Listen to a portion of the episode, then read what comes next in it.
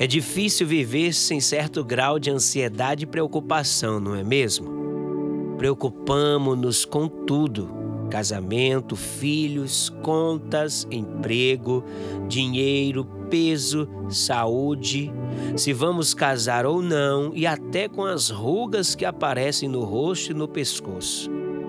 A preocupação, li em algum lugar, é um ato de meditação quando nos preocupamos, colocamos a nossa atenção e energia nos problemas e não no Senhor. Mantemos nossa mente e conversa interior nas dificuldades e elas se tornam maiores do que na verdade são, maiores do que as promessas do Senhor e até maiores do que o próprio Mestre. Como quebrar este hábito de meditar negativamente? Uma pequena dica é: confronte cada problema com as promessas bíblicas e com o caráter do nosso bom e generoso Deus. A Bíblia nos diz que Abraão conseguiu manter uma atitude positiva mesmo diante de grandes obstáculos.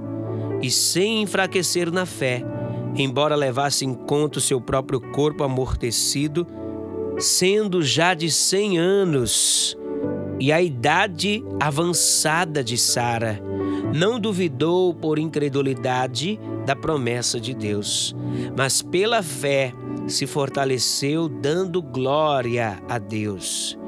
E o Senhor Jesus disse que, por mais ansioso que alguém esteja, não poderá acrescentar um simples segundo ao curso de sua vida. Medite nas Escrituras e memorize-as para quebrar e vencer este mau hábito que nos afasta de descansar no Senhor.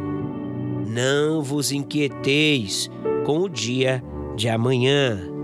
Eu sou o pastor Alain Amora da Missão Cristã Ágape e este é o podcast aonde nós meditamos e refletimos na palavra de Deus.